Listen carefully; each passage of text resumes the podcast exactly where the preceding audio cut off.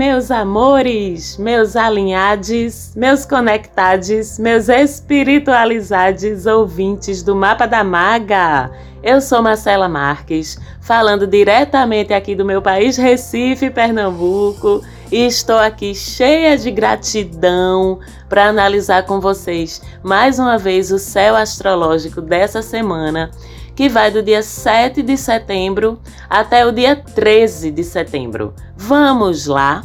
E nunca mais a gente tinha falado de retrogradação, não é? Então vamos falar disso hoje, de retrogradação. Calma, não precisa tremer, minha gente. Controlem-se. Primeiro, para a gente falar de retrogradação. Vamos lembrar uma coisa que eu acho que vocês estavam esquecidos, que há um bom tempo a gente tá com simplesmente seis astros retrogradando no céu, né? E a gente tá levando, estamos conseguindo segurar a onda, mais ou menos, né? Então calma que não é motivo para pânico. Vamos lembrar atualmente nesse momento no céu quem é que está retrogradando? São os seguintes bonitos: Júpiter, Saturno, Urano, Netuno e Plutão. Simplesmente, esses são os mais distantes, né, do planeta Terra, além do asteroide Quiron. Então são seis, meus amores. Tá vendo que dá para segurar? E vamos entender como é que a gente pode segurar um pouquinho melhor, porque tem novidades em termos de movimento retrógrado no céu essa semana. Esses planetas que atualmente estão retrógrados, que eu acabei de falar, são os chamados planetas sociais, Júpiter e Saturno, e geracionais, Urano, Netuno e Plutão, além de Quiron, que é um asteroide que entra aí meio de gaiato na história, mas que é muito influenciador também da nossa vida e dos nossos movimentos. E esses são os chamados planetas sociais e geracionais, porque a ação deles, de uma forma geral, é, se faz sentir mais no nível da coletividade, dos movimentos sociais, embora na prática a gente termine sim sentindo essa movimentação no dia da gente também. Primeiro, porque somos seres sociais. Né? O que acontece em escala global, lógico que termina refletindo na vida da gente também. Segundo, porque a grande maioria de nós tem no nosso mapa natal esses astros sociais, geracionais, envolvidos em aspectos que são aqueles ângulos, sabe? Que os astros formam entre eles e esses aspectos ajudam a determinar o curso de ação das energias desses astros na vida da gente. Quando esses planetas sociais geracionais formam aspectos no nosso mapa com os astros que são os astros pessoais, o Sol, a Lua, Mercúrio, Vênus, Marte, isso termina aproximando as influências desses mais distantes para a nossa vida pessoal, sim. E ainda terceiro, porque ainda que esses astros não formem aspectos no nosso mapa com Sol, Lua, Mercúrio, Vênus, mapa, ainda assim eles vão estar numa casa zodiacal no nosso mapa, de qualquer forma. E aí os efeitos deles vão repercutir bem diretamente nas áreas da vida da gente que são sinalizadas por aquelas casas em que eles caem. E como sempre o lembrete, se tu não sabe ainda, por exemplo, onde tu tem Júpiter, onde tu tem Plutão, onde tu tem Urano no teu mapa, é bom tu saber, porque são planetas muito importantes para a definição de nossos desafios, de nossas facilidades. E aí, quando tu sabe onde eles estão no teu mapa natal, tu consegue acompanhar mais de perto na tua vida como esses movimentos vão influenciar, em que áreas da tua vida eles vão influenciar e assim por diante.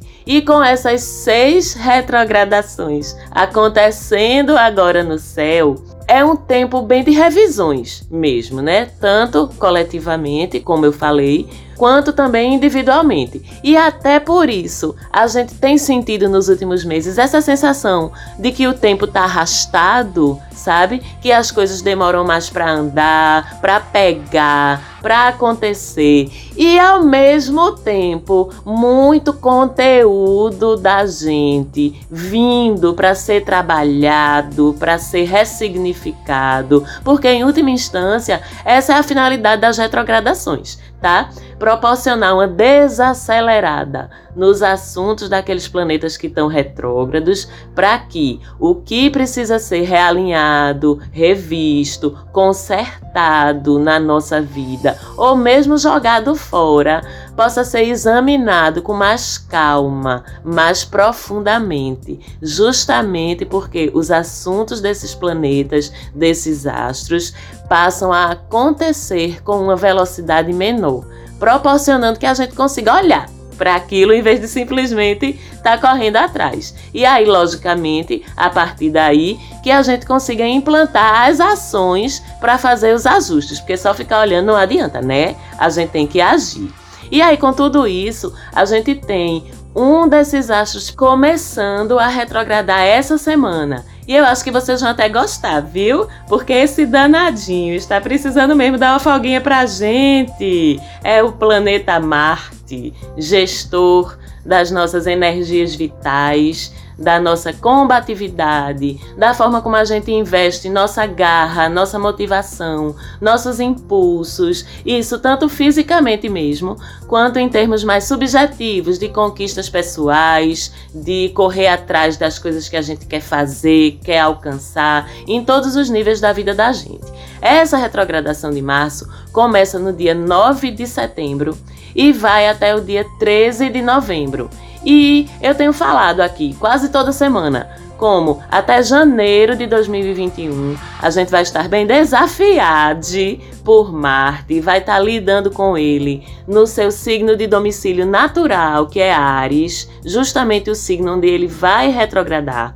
E a gente também já sabe que quando um astro está transitando no seu domicílio, ele se espalha, né? Ele se espalha todinho, ou seja, ele age aí no seu maior vigor, tanto para o bem quanto para o mal, entre aspas também.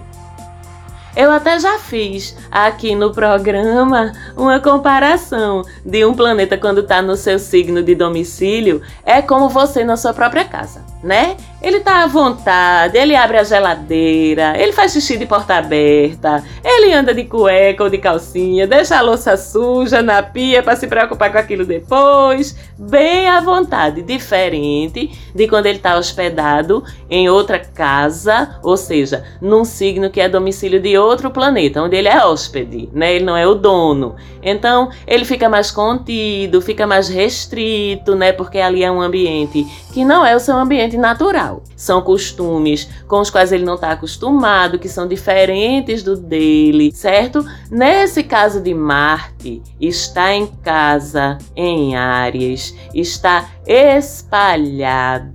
Então, as energias de Marte ficam a todo vapor. E isso acontecendo até janeiro. Então, de forma geral, com esse Marte super à vontade na sua casinha, a gente vai estar assim, mais enérgicos, mais motivados e motivados para vencer nossas batalhas, com força, com garra, até fisicamente mais ativos também. Mas também vamos estar mais impacientes ansiosos. Nosso paviozinho fica bem curtinho e aí a gente tende a explodir de forma mais fácil, né? Porque a raiva, a irritação são a energia da combatividade, do nosso vigor natural vibrando na sombra. E aí é justamente onde entra o alívio que essa retrogradação de Marte vai trazer. Naturalmente, com essas energias dele recuando por conta do movimento retrógrado, mais contidas, a gente vai sentir um respiro nessa coisa da ansiedade, da agressividade, até para rever mesmo os porquês sabe? Os gatilhos por trás disso. E aí a gente se pergunta, a gente aproveita essa retrogradação de Marte para se perguntar, olhar para dentro da gente e perguntar para nós mesmos: o que é que dispara minha raiva? O que é que me faz perder o controle? O que é que me faz ficar ansiosa, ficar ansioso? E por quê? O que é que está por detrás disso? O que eu tenho que dominar em mim para evitar me deixar levar por esses impulsos, por esses instintos agressivos, negativos, enfim, é a hora de a gente parar de reagir instintivamente, de explodir com as coisas, de perder o controle, para que a gente passe a olhar para a gente, para se conscientizar dos porquês. E mais do que isso, e além disso, dominar esses gatilhos. Porque é tu que é dono, é tu que é dona das tuas emoções, tá? Não é o contrário, não. Elas não são tuas donas. Essa retrogradação vem pra gente se conscientizar disso, de que a gente precisa assumir o controle sobre as nossas emoções, sobre os nossos instintos e não deixar o contrário, que eles assumam o controle sobre a gente ok? Também com esse movimento, naturalmente a gente vai dar uma desacelerada nos nossos corres, sabe? Vamos perceber que estamos trabalhando muito, nos ocupando muito, nos inquietando muito, nos envolvendo com muitas coisas, muitas atividades, e aí a gente tem a oportunidade de organizar isso selecionar o que é prioritário, selecionar o que não é, o que não precisa de tanto investimento energético da gente, no que é que a gente está desperdiçando nosso foco, nossa energia, enfim, tem um tempo, né? Para quê? Para examinar e reestruturar, que são as propostas de qualquer retrogradação. E se perguntar, eu preciso mesmo me envolver tanto com isso, ou aquilo, ou aquilo outro. Eu preciso mesmo investir tanto tempo, tanta energia, tanta preocupação com esse assunto, com esse assunto, com esse assunto. Esse é o jeito certo mesmo, o jeito mais produtivo, mais eficiente de fazer tal atividade, tal atividade, tal atividade. São essas as perguntas que Marte retrógrado vão propor para a gente. E também se a gente tá lutando as batalhas certas, tá? Se a gente tá lutando as batalhas certas, se a gente tá lutando do jeito certo, se a gente tá se entregando do jeito certo, ou se a gente tá simplesmente desperdiçando energia, derramando energia de forma desfocada. E de forma mais prática, é claro que com Marte, né, o gestor da energia retrogradando, esse não é um período de começar coisas que exijam esse investimento de energia mais abundante, vamos dizer assim, porque a energia agora não está de investir, a energia agora está de rever. Então, não é um momento legal para novos empreendimentos, novos negócios, atividades físicas intensas, porque a energia necessária para isso simplesmente não vai estar disponível. A gente tem que se alinhar, não é verdade? Do mesmo jeito, a gente fica mais medroso também sabe? Sem querer entrar muito em confusão. E lógico que isso é bom, mas também a gente precisa estar tá ligado numa coisa, que é não deixar que outras pessoas que por acaso vão conseguir gerenciar essa energia de contenção melhor ou pior, né, do que a gente, que essas outras pessoas aproveitem isso para crescer em cima da gente não tá? Sabe aquela coisa assim, você recua um pouquinho e o outro aproveita que você tá nessa vibe de recuar e avança em cima do seu terreno. Isso pode acontecer também, tá certo? Com essa retrogradação. Ou mesmo você aí pode ser essa pessoa que vai avançar no terreno da outra pessoa, porque essa pessoa não está tão segura e tão convicta energeticamente para delimitar o seu território. Você também pode ser essa pessoa. Se ligue nisso. E por favor, não seja essa pessoa. Não seja, ok? Respeite também o espaço do outro, da mesma forma como você espera e deseja que o outro respeite o seu espaço e não vá aproveitar os efeitos nas outras pessoas dessa retrogradação de Marte para fazer isso com ninguém, ok? Lembrando, essa retrogradação vai do dia 9 de setembro e dura até o dia 13 de novembro. Então a gente tem aí pouco mais de dois meses para aproveitar esse descanso, essa reavaliação das formas como a gente emprega essas energias, detectar o que a gente precisa organizar, o que a gente priorizar, o que está dando resultado, o que não dá, para poder focar nossas energias de uma forma mais produtiva e mais positiva para a gente, ok? E aí no domingo que vem tem mais movimento de retrograda, não retrograda, volta, não volta, anda, não anda. Só que agora é o contrário. A gente tinha Júpiter que estava retrógrado, voltando ao seu movimento direto. E esse foi um trânsito bem demoradinho, porque Júpiter, como vocês já sabem, é um planeta mais lento. E aí vê só, olha que legal. Como Júpiter gerencia o nosso otimismo, a nossa confiança de que as coisas vão dar certo, a nossa positividade, com ele voltando a andar para frente, a gente retoma um pouquinho disso. A gente vai se sentir mais confiante, mais alegre mesmo, sabe? De forma geral, aquela simples alegria de viver mais expansivos e de uma forma mais prática, mais do dia a dia, assuntos como viagens, estudos, pendências judiciais, pendências jurídicas que podiam estar mais complicadas de ser resolvidas, ou levando mais tempo, ou enganchadas em mais burocracia, mais dificuldade, tudo isso vai voltar a se resolver e andar mais ligeiro, com mais facilidade certo? E aí, vamos reparar numa coisa, visto que a gente já sabe que tudo tem seu lado positivo e seu lado desafiador. Isso acontece, essa volta de Júpiter ao movimento direto, acontece de forma sincronizada com a retomada de algumas atividades nesse momento, nessa fase da pandemia. Né? A gente tem aulas voltando presenciais em alguns lugares, principalmente faculdades e ensino superior, que são assuntos de Júpiter. A gente tem as pessoas pensando em viajar, em retomar a questão das viagens, principalmente viagens longas, viagens internacionais, que são assuntos de Júpiter também.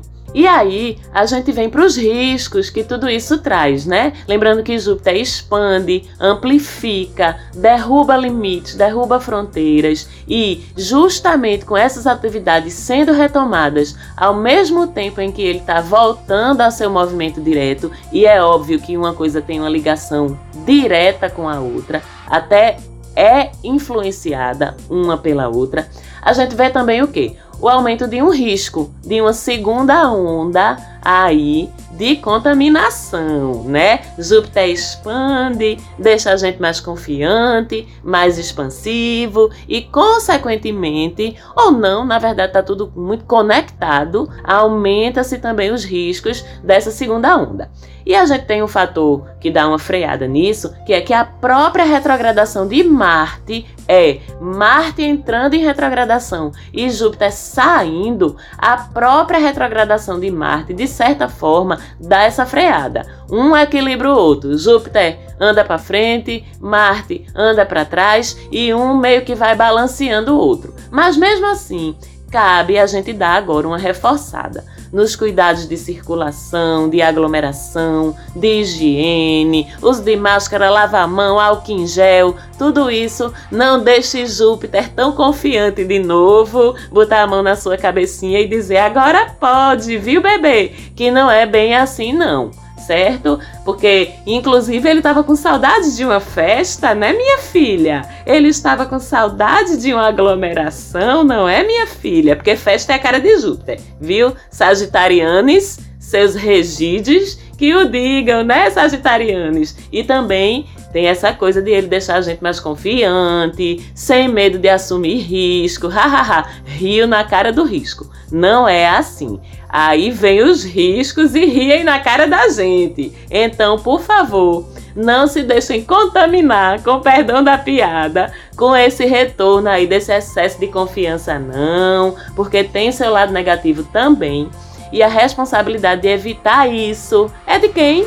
É do astro, é? É de Júpiter, meu amor? É de Marte? É não, é sua, viu? Não é dos astros, não. Então segure aí, apesar de você estar tá se sentindo mais confiante, mais protegido, de você estar tá com saudade de tomar aquela cerveja na calçada, conversando com a galera. Segure seus rolês mais um pouquinho, não caia nessa paia, não. Direcione esse otimismo, essa confiança para outra coisa, para os estudos, por exemplo, né, que ficam bem beneficiados agora, e se for online, melhor ainda, é o cenário perfeito, ok? Fora isso, durante essa semana toda, o Sol segue oposto a Netuno. Falei desse aspecto no programa da semana passada. É um aspecto que ilumina sombras, que traz situações ocultas, situações inconscientes à tona.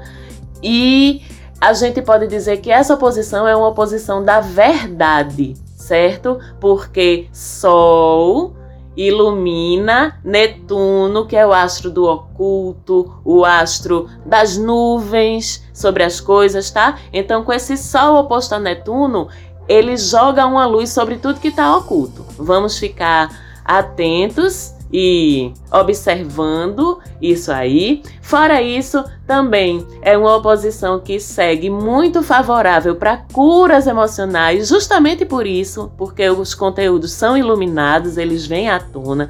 Curas emocionais, curas espirituais, curas psicológicas. Então, mais uma vez o lembrete: segurem amigos e amigas psicólogos, terapeutas, inclusive sintam aí no seu coração quem são seus clientes que podem estar precisando de mais apoio nessa fase. Deem aquela colada, tá? Que inclusive como o Sol continua em trígono também com Plutão a semana toda, esse trígono, que é um facilitador, ajuda a gente a trabalhar nessas curas dos conteúdos que vão ser trazidos pelo Sol oposto a Netuno. Fora isso, além do Sol em trígono com Plutão, ele segue em trígono com Júpiter também, viu? Que reforça aí essa coisa desse otimismo demais, dessa positividade demais. Vamos do pé no freio, tá certo? Mas é um trígono que tem muito mais um lado positivo do que um lado mais desafiador reforça muito essa coisa do otimismo, da positividade, mas de uma forma bem concreta, bem realizadora. A gente fica bem produtivo, porque os dois, tanto o Sol quanto o Júpiter, estão em signos de terra, que são bem focados nessa coisa do trabalho, da eficiência. Lembrando que Sol está em Virgem e Júpiter em Capricórnio. A partir do dia 9 dessa semana, esse trígono ainda vai ganhar o reforço de Saturno, que é outro que adora trabalhar, viu? Adora botar uma mão na massa. Aí, então de fato é uma semana bem produtiva, de a gente assumir responsabilidades, resolver problemas, melhorar processos encontrar formas mais inteligentes, mais práticas de fazer as coisas. Então aproveitem, já que a cabeça vai estar tá meio zoadinha com esse sol, oposição Netuno aí, vamos focar nossas energias nas realizações práticas, no pé no chão, na varrida da casa, na produção dos relatórios, enfim, tudo aquilo que ajuda a gente a se conectar mais com a terra e passar por esse momento desafiador em termos psicológicos, em termos emocionais, de uma maneira mais centrada, mais aterrada. E agora vamos falar da nossa mãezinha Lua, que está cheia essa semana até a quarta-feira, entra na segunda-feira cheia em touro, na terça e na quarta está em gêmeos. Ei, aquela lua que deixa a gente tagarela, doido por um rolê, doido por uma rua. Então vocês se liguem, viu? Contenção, please. Olha esse otimismo de Júpiter aí virando tua cabeça. Otimismo em excesso também é ruim, vira desaforo, então tudo tem que ser no equilíbrio, no caminho do meio, ok? Ainda bem que na quinta-feira a lua passa a minguar, é quando a gente entra naquela fase de recolhimento, de recuperação energética, das avaliações, dos fechamentos, para planejar o próximo ciclo lunar, que vai ser de lua nova em Libra, um ciclo lindo, lindo, lindo que eu adoro, mas que a gente fala dele semana que vem. Ainda essa semana a gente vai ter a sexta e o sábado de lua minguante em Câncer. É a lua daquele recolhimento mais bonito de estar com as pessoas que a gente ama, seja na vida real ou na vida virtual de se renutrir, de afeto, de aconchego. É uma lua bem emocional, viu? Essa lua minguante em câncer. Agora um emocional gostosinho, sabe? De um jeito mais pessoal, mais íntimo. Eu digo que a lua minguante em câncer é a lua do choro de alívio. Sabe aquele chorinho? Aquela coisa daquele deixar aí, que ele é agridoce ele dói, mas é bom, sabe? Aquela dorzinha quase gostosinha da gente sentir. Então é um momento bom da gente se perguntar, olhar para dentro da gente e fazer a seguinte pergunta: O que é que eu tô precisando aliviar no meu coração? O que é que eu tô precisando chorar? para fora de mim, para botar isso para fora e aproveitar essa energia de limpeza emocional dessa lua minguante em câncer. Dá uma olhadinha, olha para dentro de tu, pensa aí, aproveita esse fim de semana para se dedicar a essa limpezinha gostosinha, sabe? É quase um cotonete no ouvido, aquela agonia gostosinha. É bem isso, essa lua minguante em câncer. E a gente fica por aqui hoje. Mais uma vez, muito obrigada pela audiência de vocês. Segue a gente lá no Instagram, arroba. Um beijo para todos vocês que nos ouvem, que nos seguem. Um beijo e minha gratidão sempre para Falante Áudio. E a gente se ouve e se fala de novo na semana que vem. Tchau, tchau!